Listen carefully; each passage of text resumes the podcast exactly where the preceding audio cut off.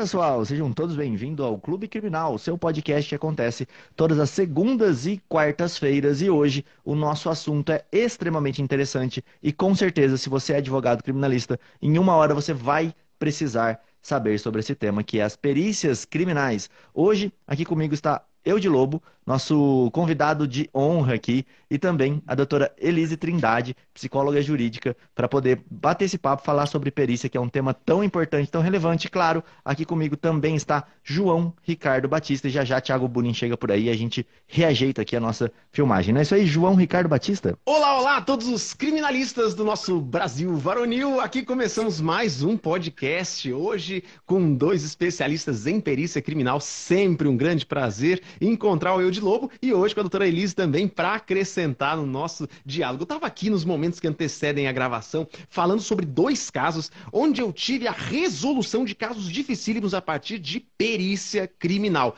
Primeiro, um caso onde o cliente estava sendo acusado de cometer um crime bárbaro relacionado ao tribunal do júri, e aí a perícia de DNA comprovou que a coleta feita no, no vestígio do crime, no, no, corpo da vítima, era incompatível. O exame de DNA resolvendo. E outra situação relacionada a júri também, onde o acusado era, uh, a ele era imputada a conduta de ter matado uma criança. E aí, simplesmente por conta das marcas que a criança possuía, a perícia indicou ele como autor do delito, como se fosse fruto de maus tratos. A gente contratou perícia especializada uma perícia médica, e o médico simplesmente é, atestou que aquilo eram marcas de uma doença pré-existente que nada tinha a ver com qualquer tipo de agressão.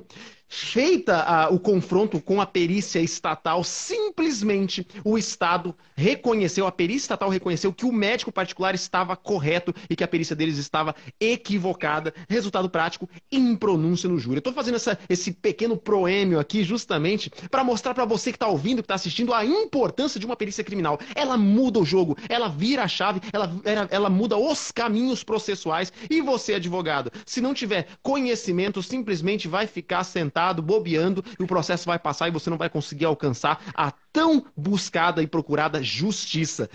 Feitas essas considerações e essas enrolações iniciais, deixa eu passar a palavra para os nossos dois convidados. Muito obrigado pela presença. A gente vai falar sobre perícia aqui. Todo encontro professor Eude é um show, é, um, é muito conhecimento divulgado. Já temos, ele já foi convidado outras e outras vezes. E aí, eu quero passar a palavra para ele já depois para a doutora Elise. Muito bom dia, professor Eude Lobo.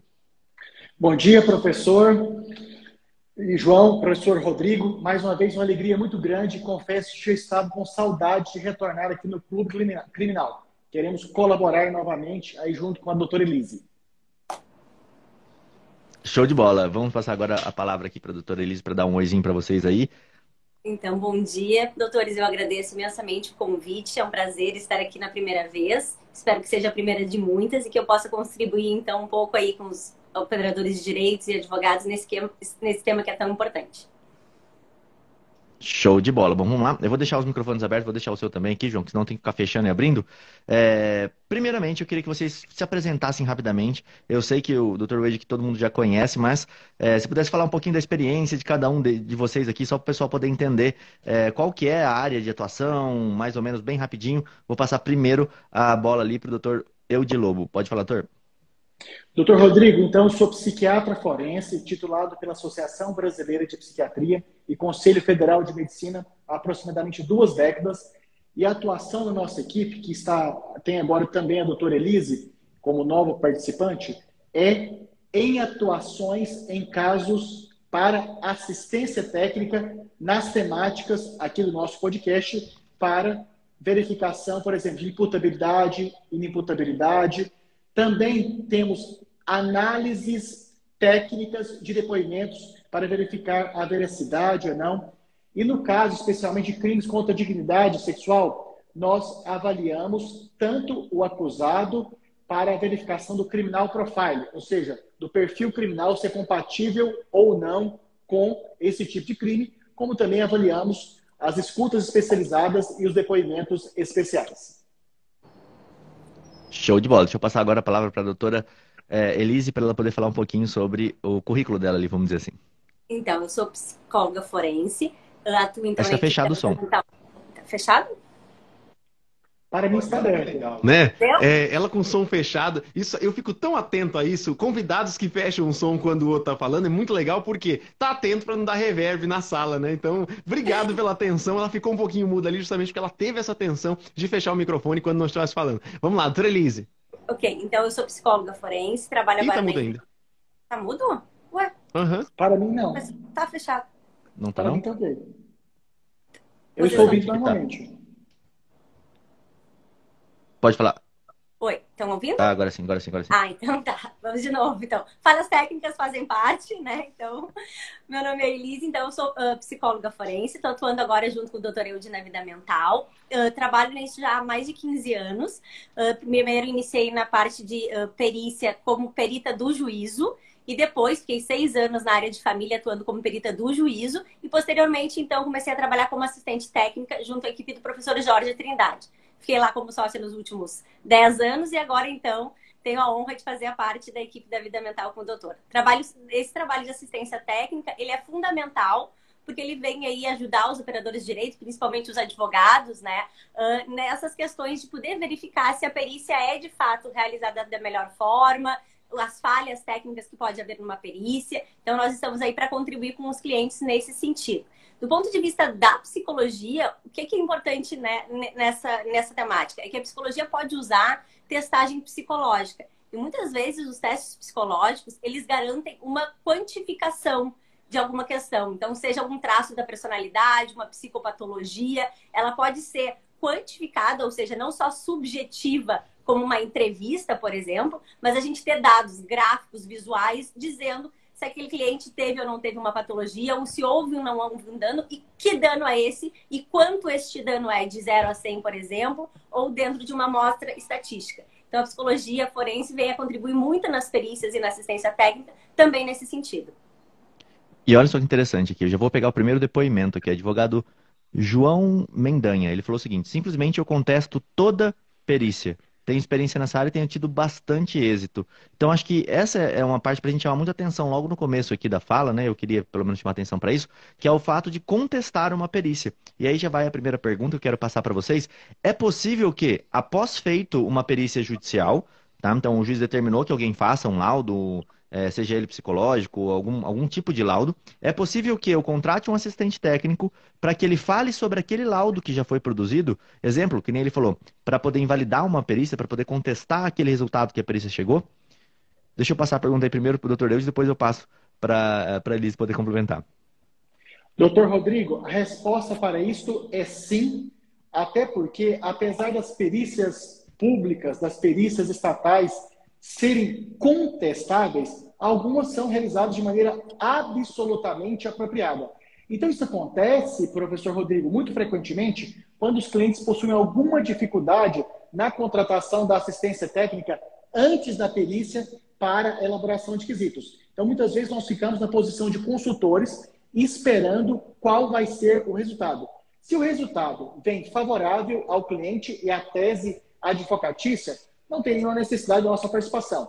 Se ela vem contrária aos interesses, mas com possibilidade de questionamentos fundamentados tecnicamente, nós aí somos contratados, inclusive para elaboração de quesitos complementares e para a produção dessa contestação, nesse caso aqui, geralmente associando a psiquiatria forense e a psicologia jurídica. Ô, ô Eude, olha, olha que coisa sensacional que você acabou de dizer aqui. Às vezes o pessoal escuta, mas não ouve, né? É, eu, eu, eu recentemente, nesse caso do DNA que a gente teve, a, a gente olhou o laudo e a gente viu que o laudo era insuficiente. Muitas vezes a contestação da perícia não se dá em você estar contrário à perícia, mas às vezes você precisa de complementações. Explico. No meu caso em específico, foi feito o exame de DNA. Foi feito. Só que o exame de DNA foi um exame de comparação, e a gente bem sabe que a partir de, é, de uma lei recente, é, é, obrigatório hoje que haja um banco de dados de pessoas que. um banco genético, né, um dado cadastral de pessoas que foram submetidas ou que foram acusadas e condenadas por crimes sexuais. E aí o que foi feito foi uma comparação genética para identificação. Foi um exame de DNA para identificação e, e a coleta é, que a, a, amostra coletada, ela simplesmente é, identificou que não era possível identificar. Mas aí num cantinho pequenininho do laudo estava escrito que aquilo não exclui a possibilidade de comparação com possíveis investigados. Então, quando jogado no banco genético, não identificou, a amostra não era suficiente para identificar com 100% de certeza que foi uma pessoa daquele banco de dados. Agora, simplesmente o Estado se manteve inerte. E aí eu verifiquei que no processo havia esse laudo e que no laudo havia essa hipótese de comparação e que no caso em concreto não havia sido realizada essa comparação. Inclusive esse laudo era, ele era elucidativo, nem sempre traz isso no laudo, mas falava que uma das amostras, a possibilidade de comparação era de 50 a 99% de chance. Feito o exame de, de DNA, acreditem, pasmem, sente na cadeira, pasmem excelência aí como dizem, diz que era incompatível com o meu cliente, incompatível. Olha só, o indivíduo sendo submetido ao tribunal do júri com provas volúveis, com afirmações falaciosas, falando que ah, ele, ele fez isso, fez aquilo, o comportamento dele, pessoa, o fulano de tal falou isso, falou aquilo. Quando a gente tem prova pericial, não tem prova testemunhal que vá contra uma prova pericial que é indubitável. E aí a gente vê nessa situação em concreto, né? Poxa, um exame de DNA de comparação e de identificação são coisas completamente diferentes e que muitas vezes passam desapercebidos porque o advogado simplesmente ou não tem conhecimento ou não habilitou um assistente técnico, seja para contestar a perícia ou até mesmo para complementá-la. Então acho que a primeira grande sacada desse encontro, professor Eude e com a professora Elisa, é exatamente isso contestar não é só discordar. Pode, ser a necess... pode, pode haver a necessidade de complementação da perícia e às vezes o advogado nem sabe disso.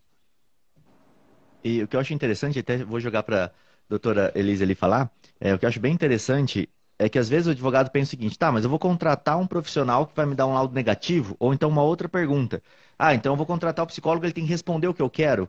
É, e aí eu queria te passar essa ideia, assim, como que chega isso para vocês? Eu posso chegar e falar assim, ó, eu quero que saia assim a, a, o estudo de casa, eu quero que vá nesse sentido. Como é que vocês trabalham, né? Como é que é essa assistência de acusação, como que ela funciona? Como é que funciona o trabalho técnico por trás disso? Claro.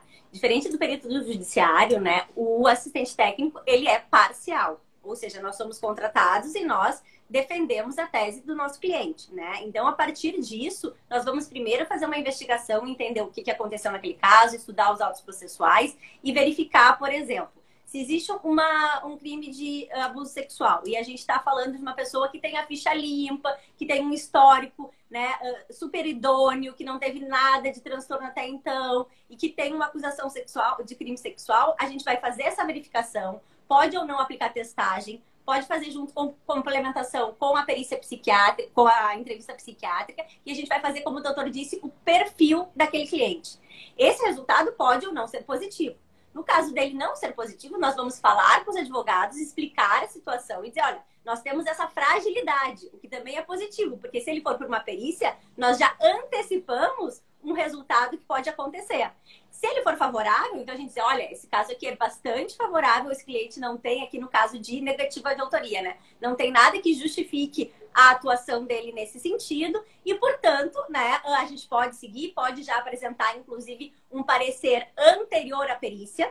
Esse parecer anterior à perícia ele pode servir para que o perito já vá sabendo e tendo conhecimento daquele material e também, de certa forma, já vá sendo conduzido aquilo que é a nossa intenção. Então, é algo muito positivo colocar esse parecer anterior à perícia, junto com os quesitos. Como o doutor disse, às vezes isso não é possível, nós podemos atuar como consultores num segundo momento. Mas sempre que possível, a gente entende que fazer esse parecer preliminar antes da perícia né, já é algo bastante positivo e que já vai direcionando para aquilo que a defesa deseja.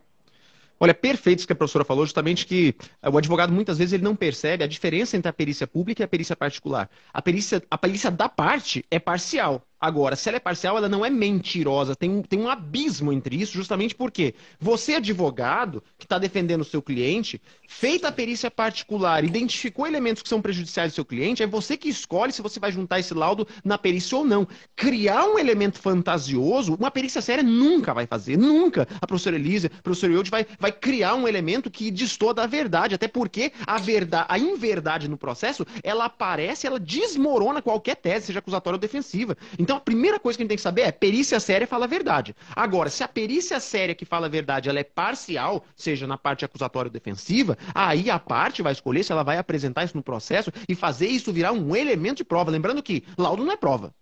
Dentro do processo, não.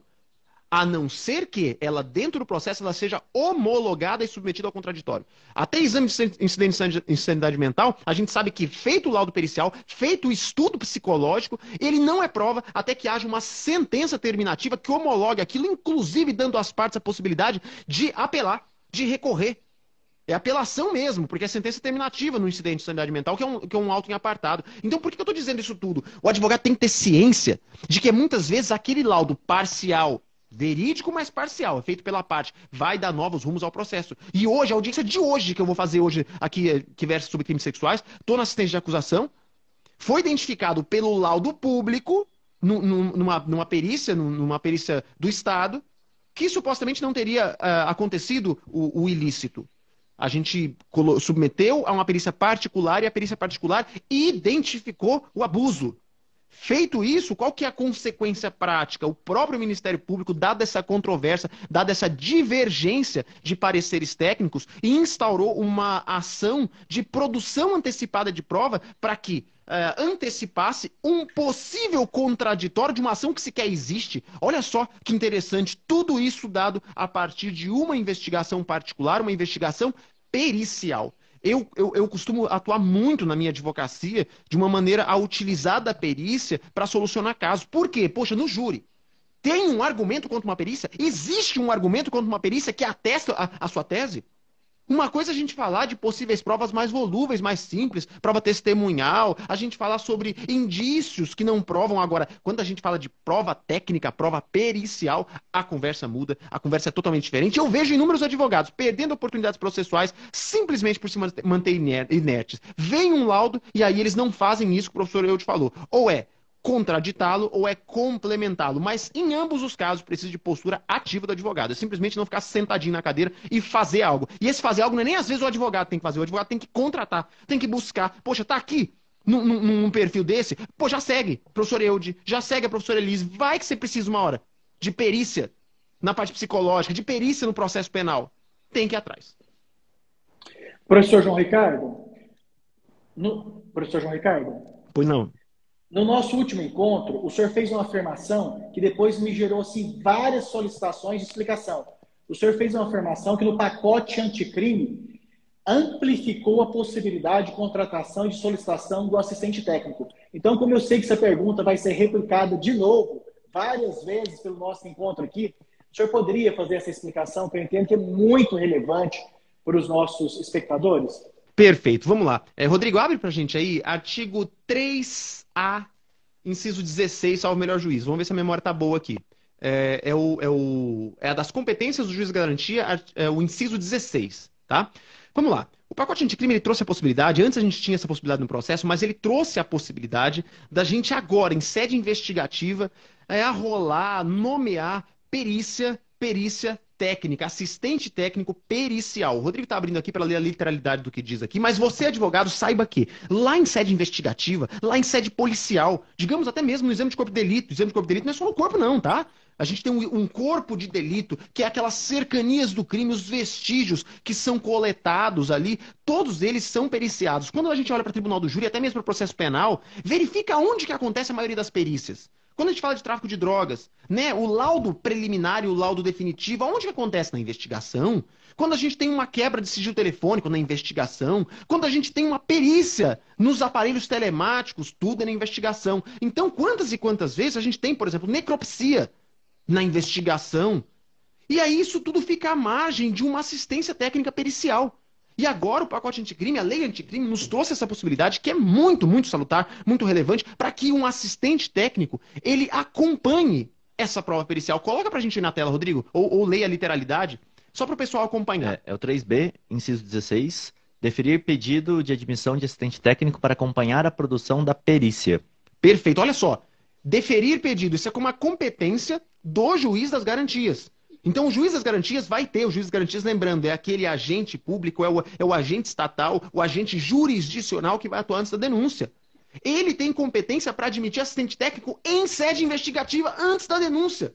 E a gente, antes a gente não tinha essa possibilidade técnica, essa possibilidade jurídica, e agora nós temos, sabendo que você, advogado, tá, tá frente a um caso que você sabe que vai ser solucionado a partir de prova pericial, a partir do momento que esse, esse inciso deixar de ser suspenso, e vai acontecer isso, tá? Nós vamos ter juízes garantias no, no processo penal brasileiro. Isso vai ser uma realidade, uma realidade muito, muito importante para os seus processos criminais. Você tem que estar preparado para isso. Você não vai esperar a suspensão simplesmente não acontecer, para que aí então você comece a buscar um perito, você comece a buscar locais em que você vai poder arrolar esse assistente técnico. Inclusive foi a pergunta aqui, ó, do PR Maia F.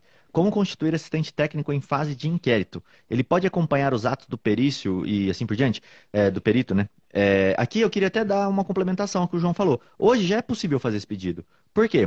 Porque se você for olhar o artigo 155 do Código de Processo Penal, ele fala que o juiz formará sua convicção pela livre apreciação da prova, não podemos funda fundamentar sua decisão exclusivamente nos elementos informativos colhidos na investigação. Até aqui, ótimo. Mas ele ressalva as provas cautelares não repetíveis e antecipadas. Então, quando eu faço um laudo pericial que ele não é repetível, e aí até vou entrar numa questão específica que eu queria perguntar aos doutores aqui embaixo, quando eu entro, é, por exemplo, numa oitiva de uma criança, que eu faço através de um depoimento especial ou de uma escuta especializada, lá no inquérito, como que o juiz vai me negar é, a participação de um assistente técnico que eu contratei naquela prova? Porque se ele fizer isso, essa é uma prova que não vai ser possível repetir depois, não do, da mesma forma, pelo menos, é, e que está sendo negado contraditório e ampla defesa. Então, no momento, você vai fazer esse requerimento. Olha, tendo visto o princípio do contraditório e ampla defesa, tendo visto que está sendo constituída uma perícia que provavelmente vai ser utilizada lá futuramente no procedimento criminal, é, a nomeação de um assistente técnico pela defesa para que acompanhe todo esse procedimento, para que acompanhe a elaboração daquela prova, para que faça, é, ou para a juntada de um laudo e assim por diante. Então você vai ter essa possibilidade. Tá, e se o juiz negar, Rodrigo? Se o juiz negar, nós temos uma nulidade dessa prova. Quando ela for utilizada em juízo, eu falo, olha, não deixaram fazer o contraditório. Sem contraditório, essa prova não pode ser admitida como válida, porque eu não tive a possibilidade de falar sobre isso. E aí que eu entro na minha pergunta, que é, acho que é a parte mais interessante, que é uma pergunta que eu recebo todo dia. Depoimento de crianças ou adolescentes que são feitos através desse depoimento especial, que tem uma formalidade específica. Vocês, como assistente técnico aqui nomeados pela defesa, podem ah, acompanhar essa, essa oitiva, assim, no trabalho de vocês para olhar enquanto está sendo produzida aquela prova. É, vocês fazem isso, né? Vamos melhor perguntar assim. Ou então analisar esse vídeo depois para poder falar, olha, essa pessoa que está ali tem traço de estar tá mentindo, ou nem mentira, mas é, tem esse ou aquele traço. Ou melhor ainda, vamos fazer a pergunta aberta. Qual seria a possibilidade de atuação num caso assim? Pode... Perfeito. Eu vou eu vou fazer uma breve introdução e a doutora Elise continua. Primeiro, doutor Rodrigo, por que, que eu fiz questão de indicar e agradecer aqui a, a presença da doutora Elise? Porque a maioria desses acompanhamentos, a maioria absoluta, praticamente todas, são realizadas por assistente técnico, psicólogo, jurídico e não psiquiatra forense. Eventualmente tem a nossa participação. A introdução que eu quero fazer, antes dela explicar pormenorizadamente isso, é que nós ainda temos uma certa dificuldade de homogeneidade nas, nas terminologias. Na nossa equipe, nós chamamos depoimento especial aquele que é já realizado com a finalidade de características periciais. Por exemplo, para ver o quanto tem características de verdade, quanto tem características de falsas memórias por parte da dita vítima, características de implantação de memória e assim por diante.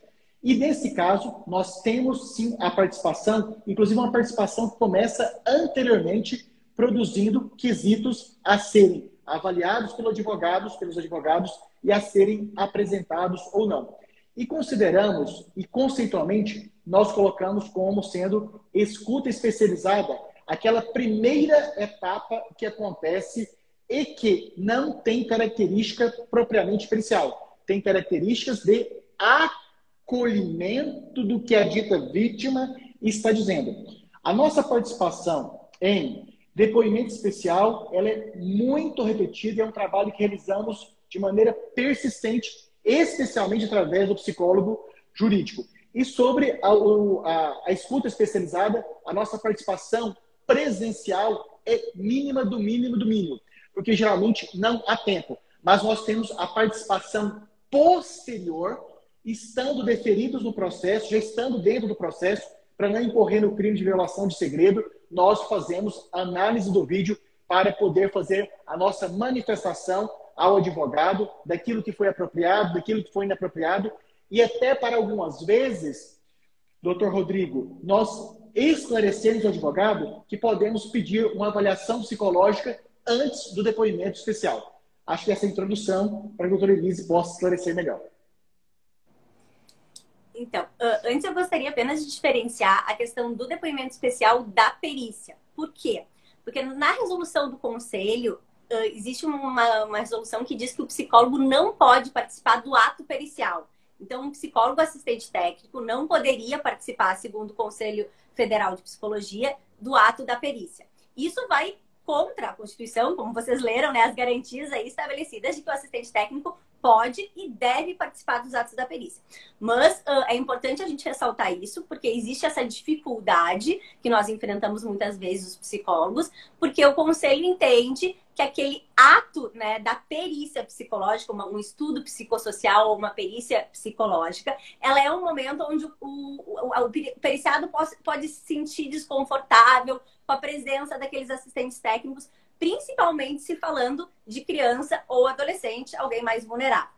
Em relação ao depoimento especial, a gente está falando de outro momento. Por quê? Porque o depoimento especial ocorre com um técnico numa sala específica, onde ele tem um ponto, e a criança ou adolescente ele é entrevistado, e as outras participantes todos, né, os magistrados, advogados, técnicos, ficam numa sala à parte. Então, o técnico tem um ponto e vai passando, né? A gente vai passando as perguntas para o técnico, que vai ter a função de adequar aquele questionamento à realidade, às condições cognitivas e emocionais daquela criança, inclusive definir se é ou não pertinente realizar aquele pergunta naquele caso. Então, nesse sentido, uh, os psicólogos eles podem, deveriam poder participar de todos os atos periciais. Infelizmente, o Conselho de Psicologia entende que nas perícias psicológicas isso é vetado.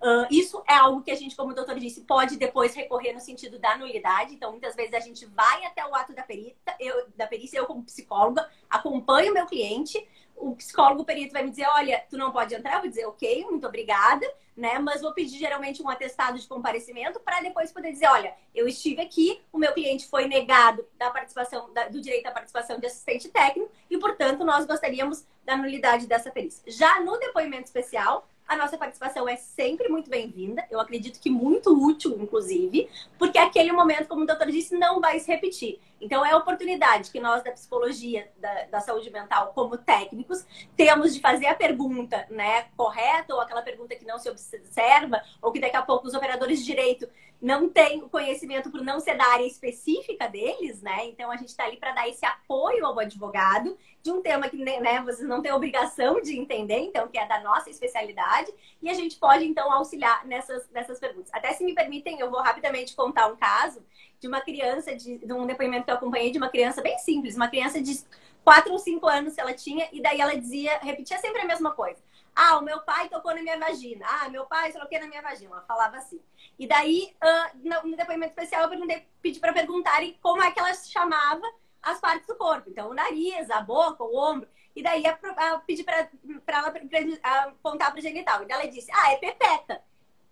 Ela não sabia né, o que era vagina. Então, aquela pergunta ali, por quê? Porque eu entendia da questão da capacidade cognitiva, do vocabulário que uma criança usa dessa idade, de todo um entendimento de como essa criança funciona em relação ao, ao contexto dela, à classe social. Então, tudo isso o psicólogo ele vai estar atento para que ele possa fazer algumas perguntas que nesse caso aí, né, simplesmente uh, teve um sucesso muito grande esse questionamento e que se não tivesse sido feito naquele momento poderia então, né, ter gerado um parecer desfavorável que não não foi o caso. O doutor também, desculpa.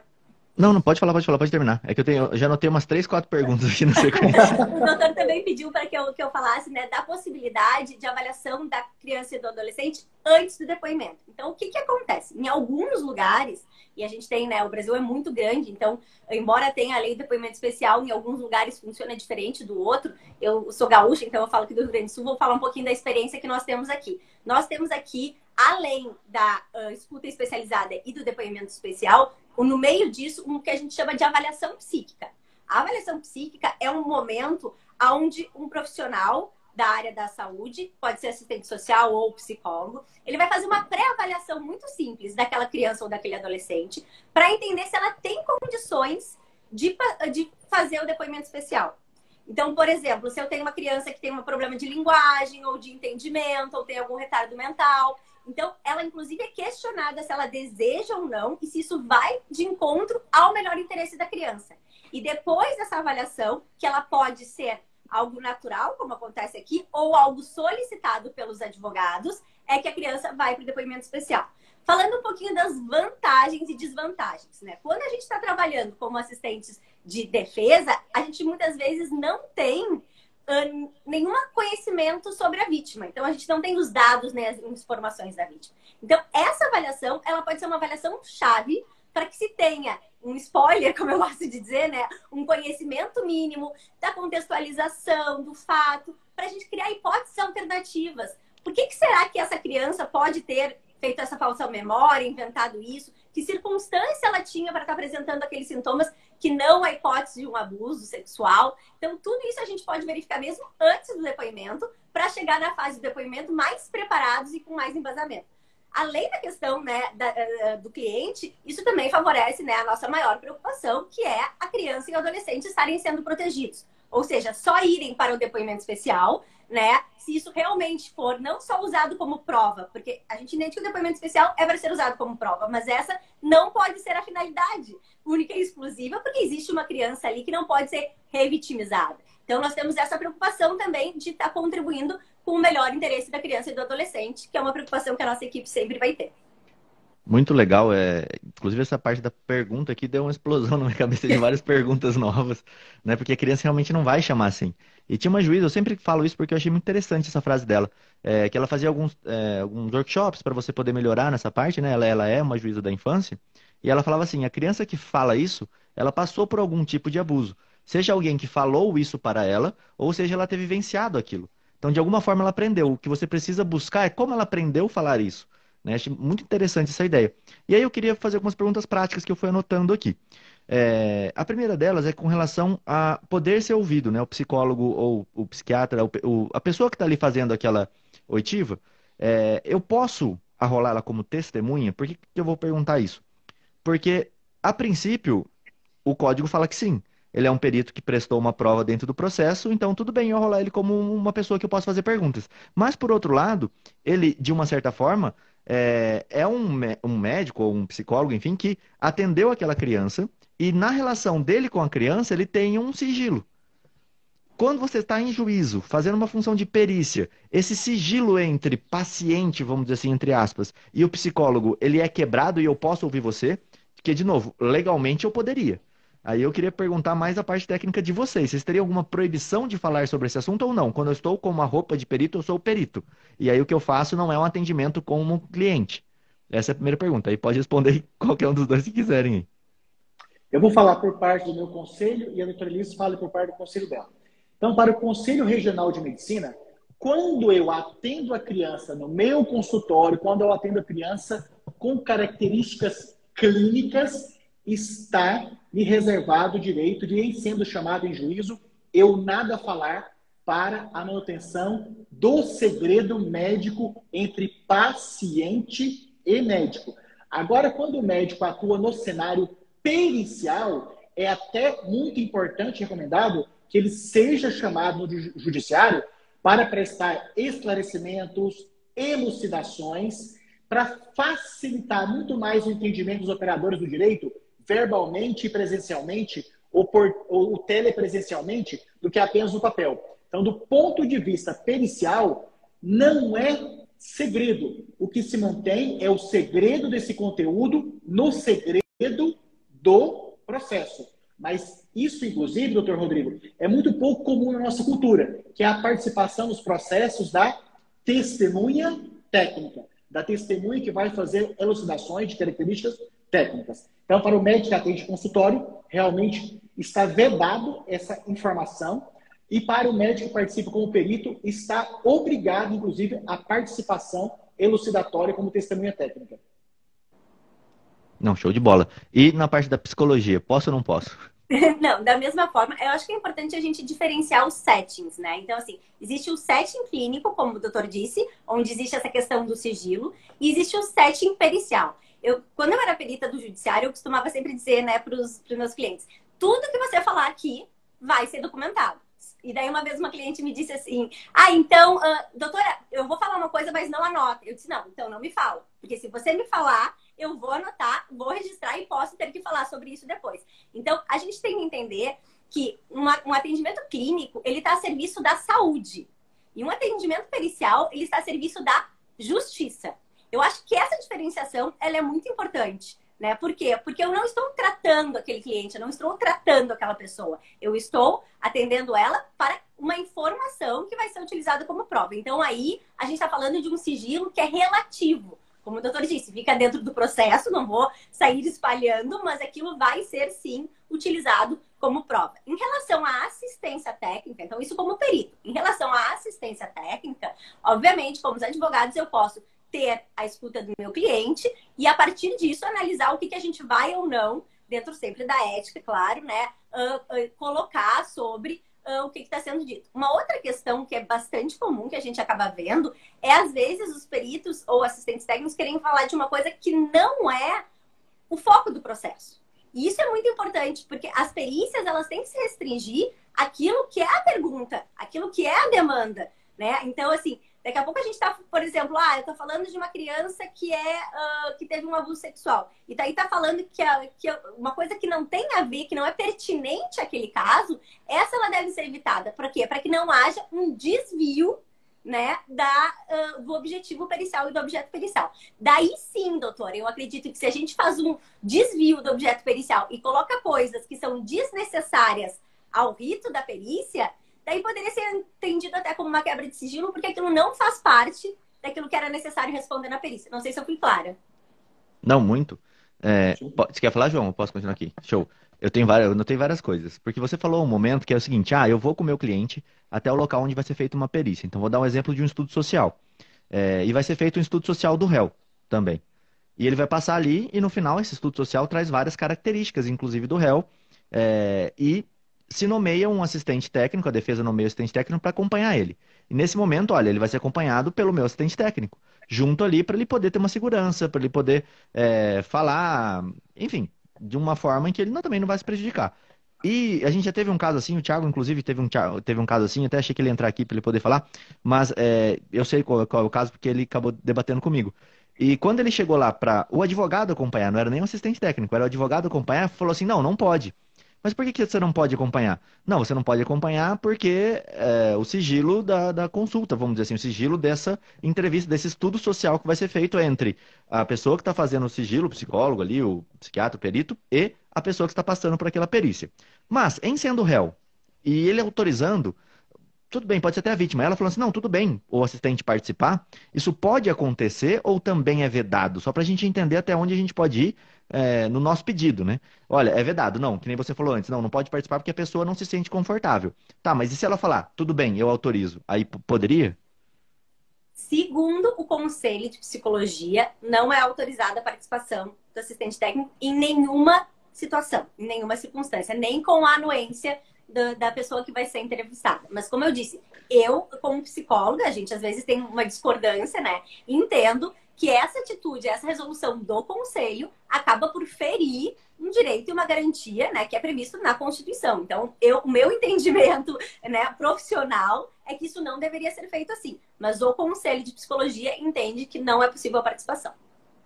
Pode falar. Na parte médica, doutor Rodrigo, é o seguinte: o assistente técnico deferido, que foi solicitado pelo advogado, que foi aceito pelo juiz, pela juíza, tem absolutamente total liberdade, direito de participação presencial, simultânea ou telepresencial da perícia. E aos advogados não se é permitido a participação dos atos periciais médicos, porque o Conselho Federal de Medicina entende que é um ato médico. Logo, pode ter a participação do médico, além do periciando ou da pericianda, mas não pode ter a participação de nenhum outro profissional. Assim como está permitida a participação de familiares apenas se a pessoa que vai ser periciada não tenha condições de é, comunicar aquilo que precisa ser esclarecido numa perícia. Não, muito bom é, já tira várias dúvidas aqui, porque a gente tem essa, essa, sei lá, pode, não pode, posso rolar, não posso rolar, até onde vai. E aí eu queria explorar um pouco mais essas possibilidades com vocês, que é uma coisa que está acontecendo muito, eu tenho visto muito na prática. É, recentemente colocou-se o artigo 400A, né? Inseriu, criou-se o artigo 400A no Código de Processo Penal, e aí eu explico, para ficar mais fácil. O 400A é aquele artigo que fala que quando é uma vítima de crime sexual, quando é uma vítima é, de crimes que têm violência, você não pode fazer determinadas perguntas que venham a revitimizar ela, que venham a ofender ela. O que a gente vê na prática? O advogado ele começa a fazer perguntas e o juiz ele já indefere, falando: olha, pelo 400A você não pode fazer essa pergunta, pelo 400A você não pode fazer essa pergunta. E acaba ficando difícil para o profissional trabalhar, porque de um lado ele não tem um respaldo técnico de falar: olha, essa pergunta não revitimizaria, não tem um assistente com ele ali, e por outro lado, o juiz também não sabe se aquilo vai revitimizar ou não. Ele está tirando no escuro: olha, não quero que seja feita essa pergunta, eu falo do artigo 400A e eu proíbo isso. Seria possível uma atuação conjunta em uma audiência? Exemplo, Lei Maria da Penha, eu vou atuar num caso complicado. Um caso em que eu preciso fazer perguntas que são mais, ou pode ser melhor ainda o exemplo, um crime de estupro, é, em que eu preciso fazer perguntas que são perguntas delicadas. Existe essa atuação em conjunto na audiência para que, junto com o psicólogo ou psiquiatra, ele possa me falar: olha, essa, eu anoto num papel, vamos só dar um exemplo, eu anoto num papel, passo e falo: olha, posso fazer essa pergunta dessa forma? E aí ele seria é, redigido de algum outro jeito, ou então feito de uma forma que não violasse esse artigo 400A, até para ter uma segurança para o juiz. De falar, excelência, não sou eu que estou redigindo, é uma pessoa formada que tem capacidade de fazer a pergunta que precisa ser feita sem causar nenhuma revitimização. É possível essa atuação? Doutor, nesse, todos esse tempo de atuação, nesse molde específico que o senhor está perguntando, nunca aconteceu. O que acontece é um outro molde é do advogado, advogada e para quem presta serviço para a promotoria, antes desse momento, solicitar o profissional, não na condição de assistente técnico, mas na condição de consultor de como elaborar semanticamente melhor as perguntas que não correspondam a um, a um, a um tipo de pergunta revitimizadora. Então, do ponto de vista prático presencial, eu nunca participei, mas como consultor, várias participações, várias contribuições, melhor dizendo. Não, muito legal. Essa é, uma, essa é até uma ideia é, que pode acontecer, porque a gente, esse é um artigo novo. Então, assim, acho que pouca gente pensou nessa possibilidade de levar um assistente. Ele não sei se seria viável para vocês também, mas só esse, esse início deu pedir uma consultoria, expõe o caso e fala como que eu posso fazer essas determinadas perguntas que eu preciso fazer. Né? É, vou dar um exemplo de uma audiência minha. A questão era que o rapaz falava que nunca namorou a menina e a menina falava que namorava com ele por 10 anos, por exemplo. Então tinha um conflito gigante aqui na, na fala. Só que uh, eu era impedido de fazer perguntas sobre o passado dela. Então eu não posso perguntar, olha, ela teve outros namorados? A ideia não era agredir ela com essa pergunta, mas entender que, bom, existe uma probabilidade menor dela namorar o réu se ela teve outros namorados. Se eu perguntar isso para uma testemunha, isso revitimiza a vítima ou não? Né? É, até onde mais ou menos do sentido psicológico poderia ir. Acho que essa seria a ideia, mas eu gostei muito dessa, dessa atuação de eu poder pedir isso antes. Falei, olha, como que eu pergunto isso sem revitimizar, sem é, expor aquela pessoa que está ali sendo ouvida também, né? Bem interessante. Quer pontuar alguma coisa, João? Não, eu só queria trazer uma curiosidade aqui, você está falando sobre revitimização. Quem já estudou um pouquinho de criminologia lembra que a gente tem três vieses de revitimização. Né? A primeira vez que a vítima é vítima é quando ela é vítima do crime em si. Né? Segunda vez que ela é vítima, e isso pode acontecer, é quando ela busca o judiciário, que é a revitimização secundária, ela busca a, a, o apoio policial e aí simplesmente lá alguém julga ela. Ah, mas também com essa roupa, né? Aonde você estava? Olha o horário que você estava, né? Nessa festa?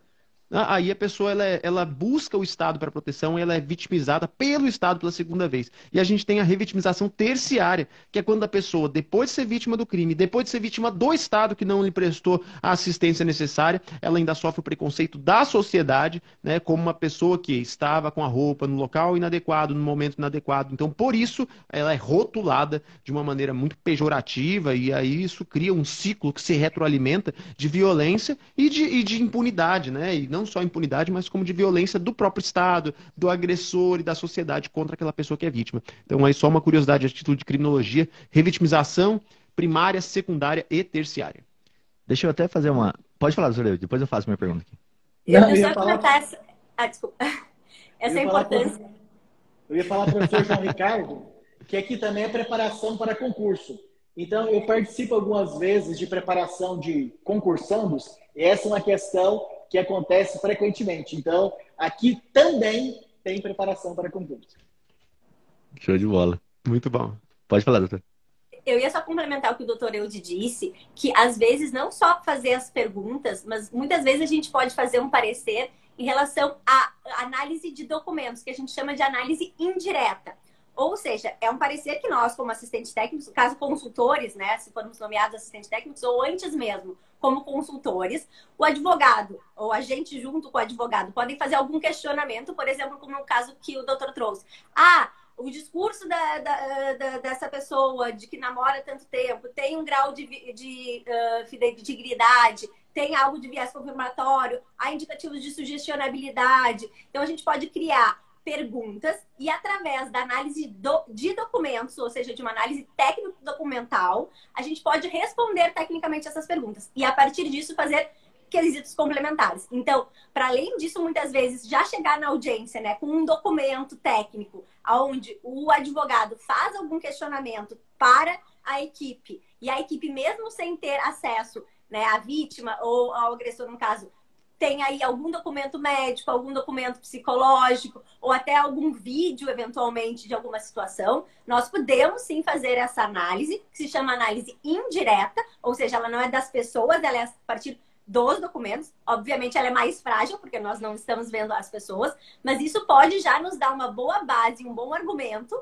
para que depois a gente possa, então, né, numa audiência ou num depoimento, ter ali alguns dados já que nos favoreçam a um outro entendimento.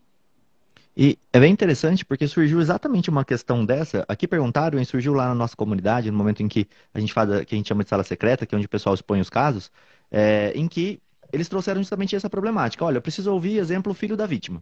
É uma questão de estupro.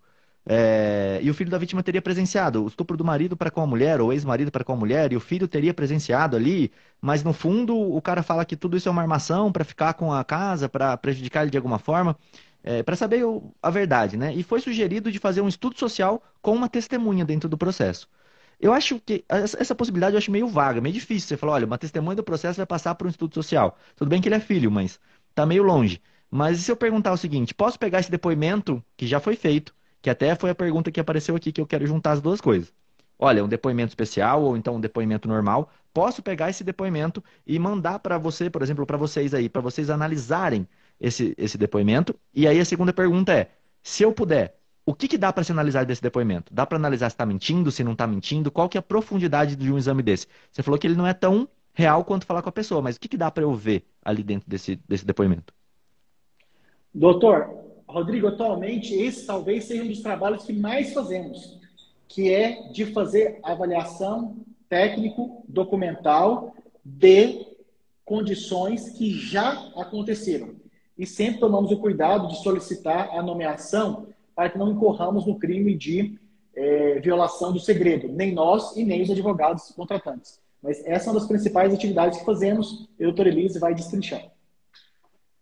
Então, uh, uma, depende muito do caso e do material, né? Claro que quanto mais materiais a gente tiver para analisar, mais a gente vai poder ver. Um dos trabalhos que a gente faz muito tem a ver com análise de discurso, que é quando a gente pega e mede a congruência entre aquilo que a vítima ou que a pessoa está falando, né? E uh, a história de vida dela, né? E uh, aquilo que é que a gente chama também de coerência biográfica. Então, assim, né? Isso já aconteceu, ela já teve outros comportamentos assim ou não. Então, a gente pode, tem vários vieses que a gente pode seguir, né? Mas, principalmente, contextualizar aquele documento técnico que está sendo visto, né? Se é um vídeo, uh, se é um laudo uma avaliação psicológica. E, a partir disso, né? Depende de, é da especificidade de cada caso, mas principalmente a partir da análise do discurso da pessoa, não é saber se é verdade ou mentira, né? Mas se isso tem coerência ou não, né? faz sentido dentro daquele universo ou não. Então, acho que muito mais tem a ver com a questão, como eu comentei antes, né? Da questão se a linguagem é apropriada,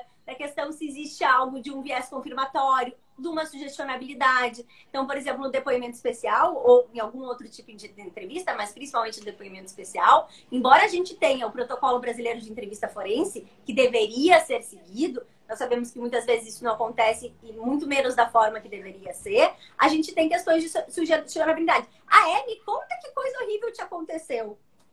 Né? Me conta que coisa feia ele fez contigo. Então, assim, isso é algo né, da sugestionabilidade que a criança já é diferente daquele adulto. Ou seja, a criança naturalmente ela é diferente. Tem um adulto que sabe mais que eu. Se o adulto chega me dizendo, me conta que coisa horrível, o que, que ela vai contar se não uma coisa horrível, né? Então, assim, isso é muito importante. Então, tá atento a esse tipo uh, de discurso, né? Assim, a gente diz, eu tenho um ouvido meio treinado, né? A gente treinando o ouvido para perceber, né? Seja num documento ou seja numa análise de um vídeo, esse tipo de coisa, às vezes pedem para a gente analisar um vídeo de uma criança que diz, num caso de família, a mãe manda para o pai, guarda, a mãe manda para o pai um vídeo da criança dizendo que apanhou do pai. E daí a criança vai lá e diz, ah, o papai me bateu assim, assim, assado. Tinha afeto nessa fala? Essa fala, o discurso era congruente? O que mais que tinha, né, para a criança falar assim? O que, que foi dito para a criança fazer isso, porque eu duvido que essa mãe ela fique 24 horas filmando o filho. Então, se ela filmou, ela deve ter dito: Olha, agora tu conta que eu vou te filmar, eh, o que que tu conta? Então, assim, tudo isso a gente tem que entender, né, para que aconteça. Essa análise desse tipo de vídeo a gente já fez muitas vezes. Uma criança narrando uma coisa filmada pela mãe ou pelo pai, enfim, né? E isso é muito importante para a gente entender a contextualização, o fato, porque dificilmente isso vai ser espontâneo. E se isso não é espontâneo, nós temos que ter atenção redobrada. E olha que Doutor interessante. Rob... Pode falar, pode falar, Depois eu complemento. Só que queria fazer uma amplificação. Quando nós avaliamos esse conteúdo em vídeo, em áudio, por exemplo, um depoimento especial, que chegamos depois, que fomos contratados ou consultados depois, que fomos nomeados depois que já aconteceu. A nossa avaliação não é só do conteúdo captado, mas a nossa avaliação técnica também é do modo como o captador, é do modo como o profissional realizou. Porque muitas vezes as respostas estão distorcidas porque elas foram tecnicamente coletadas, as perguntas foram feitas tecnicamente de maneira absolutamente inapropriada, sem seguir, por exemplo, o protocolo brasileiro de entrevista forense. Então, a nossa avaliação é além do conteúdo do, do declarante, é também de quem está é, avaliado, de quem está procedendo essa oitiva, essa, é, realizando essas perguntas. E a outra coisa, quando fazemos essas avaliações, geralmente o advogado contratante já manda quesitos para nós, ou seja, quesitos aos consulentes. É, os senhores consulentes, psiquiatra forense e psicólogo jurídico, percebem que foi tecnicamente adequada a coleta das informações? As informações coletadas possuem características de veracidade? E para cada resposta, sim ou não, a fundamentação científica embasadora da resposta. Muito legal. A gente tem um problema muito grande, João, se quiser me interromper. Não, fica tranquilo. Pode falar aí. É, eu sou curioso, então vou perguntando. Existe uma questão muito difícil para nós, quando atuamos no direito ali, para os advogados, enfim, que é prove o prejuízo. É isso que o tribunal sempre fala para a gente. Olha, prove o prejuízo. Então, vou dar um exemplo aqui até do que vocês falaram. Uma mãe, dentro do processo, ou um pai, enfim, vem junto a um vídeo de uma criança, seja acusação do que for, mas dela falando alguma coisa. Esse e esse vídeo ele vem depois, por exemplo, da fase de instrução processual. Eu não posso mais perguntar para a mãe, por exemplo, qual foi a pergunta feita, que foi o exemplo que vocês deram que eu achei perfeito. É, eu precisaria, dentro desse laudo, de mostrar que, olha, como não é possível perguntar para quem fez essa, esse vídeo como foi a pergunta inicial, isso gera um prejuízo gigante para a defesa. Porque eu, eu, o perito, agora não tenho como, é, no laudo, atestar se essa pergunta foi feita de uma forma que violou algum preceito da, fundamental, então algum preceito igual vocês falaram aí, é, da lógica da pergunta é, forense, ou se foi indutivo a pergunta que foi feita. Então esse prejuízo para a gente seria muito interessante. E aí que eu pensei de duas possibilidades aqui. A primeira é, tá, então seria muito interessante que, caso eu vá se utilizar dessa perícia, que eu faça isso antes, né? Que eu contrate vocês para quê? Olha, o que, que eu preciso perguntar para essa pessoa para que depois esse laudo possa vir bem completo? Então, que nem a doutora falou, olha, eu preciso saber das condições de vida dela, exemplo. Então, uma pergunta pertinente seria, é, não sei, onde você foi criado? Você teve pai e mãe? Não sei, alguma pergunta é, nesse sentido para eu poder entender. Claro que vocês vão delimitar de acordo com o caso, é bem peculiar, mas seria muito mais interessante essa contratação anterior, né? Para que eu tenha esse respaldo. E se ela for posterior, é possível vocês fazerem esse laudo falando, olha, houve um prejuízo para análise dessa, desse depoimento, porque eu não tenho como saber o que foi perguntado para essa criança. Dá para fazer esses dois, esses dois tipos de. Primeiro, vocês já falaram que sim, mas dá para fazer esse segundo tipo de atuação também, desse laudo, de explicar o prejuízo? Doutor, eu estou muito preocupado com a hora.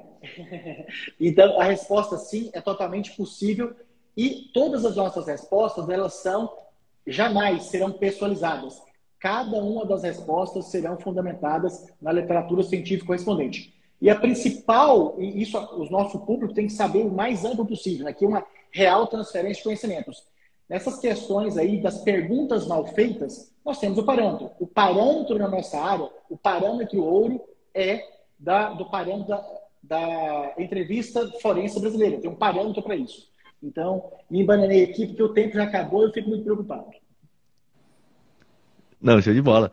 É, bom, vou deixar vocês aí fazerem a conclusão, então, que vocês quiserem aí falar sobre isso, sobre esse tipo de serviço, né? Até que perguntaram aqui, ó, como é que funciona o contraditório, por exemplo? Ah, se são contratados, fazem um laudo. E se o Ministério Público quiser ouvir, é, isso também abrange, vocês também vão lá ser ouvidos? Como é que funciona essa parte aqui da contratação? Se vocês pudessem explicar um pouquinho pra gente, pra gente já poder caminhar aqui pro final. Doutor, o objetivo é nós sempre exaurirmos, temos todas as contribuições possíveis que os nossos conhecimentos possam ser contributivos. Por isso que, mais uma vez, nós lembramos da possibilidade da atuação como testemunha técnica, porque sempre é muito melhor a nossa participação presencial ou telepresencial simultânea, porque há naturalmente uma, uma diferença nas linguagens médica, psicológica e jurídica. Mas quando estamos interagindo simultaneamente, é muito mais viável esclarecer do que apenas do papel em que a mesma palavra pode ter sinônimos diferentes em cada uma das nossas áreas de conhecimento. E aqui, preocupado com o tempo, já agradeço muito mais essa oportunidade de poder. Antes dos agradecimentos, deixa, deixa eu só te interromper um segundinho para falar, poxa, você que está advogado, que tá, você é advogado que está prestando atenção aí, talvez você enfrente o mesmo problema que eu, que tem a ver com isso que o doutor Eude acabou de dizer. Quantas, quantas vezes a gente pede uma testemunha pericial, uma testemunha técnica dentro do processo e simplesmente o, o magistrado fala o seguinte: elabore os quesitos porque o testemunho vai ser dado a termo, né? Então a gente, a gente perde exatamente isso que o professor Eude está falando. E como que eu faço nos meus processos? Em todos eles, antes de apresentar a quesitação, eu abro uma preliminar no sentido de pedir a revisão daquela, daquela decisão, né? Ou quem sabe ele se ele voltar atrás e reafirmar o pedido para que o, assistente técnico esteja presencialmente, porque faz total é, diferença nesse sentido contraditório, até na mesma na, na expressão do, na expressão técnica, porque que hesitação não é a mesma coisa que inquirição, são duas coisas totalmente diferentes, e eu acredito que uma manifestação presencial é muito mais efetiva. Desculpa, professor Eude, manda ver aí. Foi um prazer estar contigo, né? Faça as considerações. Alegria demais. Professor João Ricardo, olha que informação boa. Depois da pandemia, nós tivemos uma enorme mudança paradigmática, em que praticamente de cada 10 solicitações que fazíamos de participação telepresencial, às vezes as 10, às vezes 9 eram negadas. Agora, nesses últimos dois anos, especialmente no último ano, a nossa participação telepresencial tem sido deferida em aproximadamente 40% das vezes. Ou seja, o que possibilita muita prestação de serviço à distância, a distâncias longínquas, porque o mais importante é a simultaneidade na nossa participação. Então, a presencialidade é ótima, mas a simultaneidade, como nós estamos fazendo aqui agora, verbal, é muito esclarecedora. Com isso, facilitou nós prestarmos muito mais serviço, porque um dos principais fatores impeditivos é o nosso tempo, que é limitado, e a distância e o custo de deslocar tão longe. Então, as participações telepresenciais foram mudanças paradigmáticas que contribuíram muito. Gratidão total, perguntas inteligentes e sempre saímos aqui, professor João Ricardo, professor Rodrigo, nós também crescendo muito. Como, por exemplo, aqui da, do, do pacote anticrime, agora eu terei a resposta específica que eu não tive outra vez. Show de bola. É, antes de eu passar a palavra para a doutora, deixa eu só falar aqui, pessoal. Se vocês querem saber mais sobre perícia, querem fazer algum tipo de contratação, enfim, é, querem perguntar, o Instagram, é, se vocês estão aqui ao vivo, clica aqui em cima, ó, na minha cabeça aqui, que vai ter uma setinha. Você pode clicar já seguir aqui é, o Dr. Eude e a Doutora Elise, é, para que vocês possam seguir eles lá e entender como é que funciona. E eu vou passar agora para quem está ouvindo, o Instagram é Elise Trindade. E o do Dr. Eude Lobo é um pouquinho mais complicado, então anota aí. H-E-W-D-Y, H-E-W-D-Y, Lobo. Mas também só vai ter ele, você vai colocar o nome e você vai achar. Não, tô brincando, doutor. Deixa eu passar a palavra, então, é, para a doutora aqui, para a gente poder ouvir as considerações finais. Muito obrigado aí pelo esclarecimento. Claro que a gente vai chamar, a gente põe uma temática específica um dia que eu quero falar só sobre crimes sexuais, que são, assim, acho que é disparado o que os advogados pegam aí é, e têm as maiores dúvidas sobre essa questão, mas, já agradecendo aqui a presença, deixa eu passar a palavra. Então, eu só queria trazer o número das resoluções que eu falei do Conselho de Psicologia, que eu acho que é importante. É a 08 de 2010 e a 17 de 2012. São essas resoluções do Conselho Federal de Psicologia que falam sobre a questão do psicólogo não poder entrar no ato pericial. Só para complementar a minha fala anterior.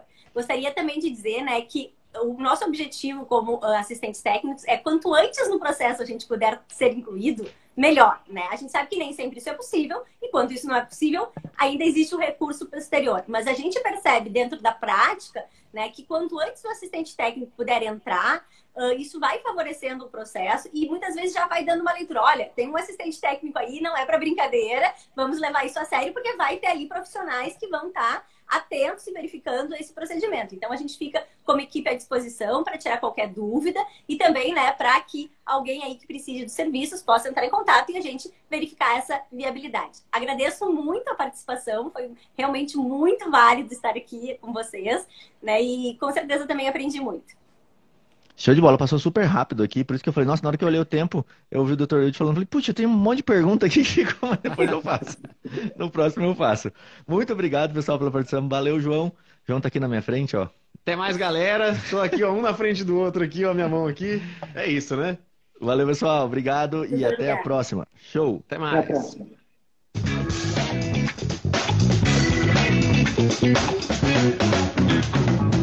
Valeu. Tchau.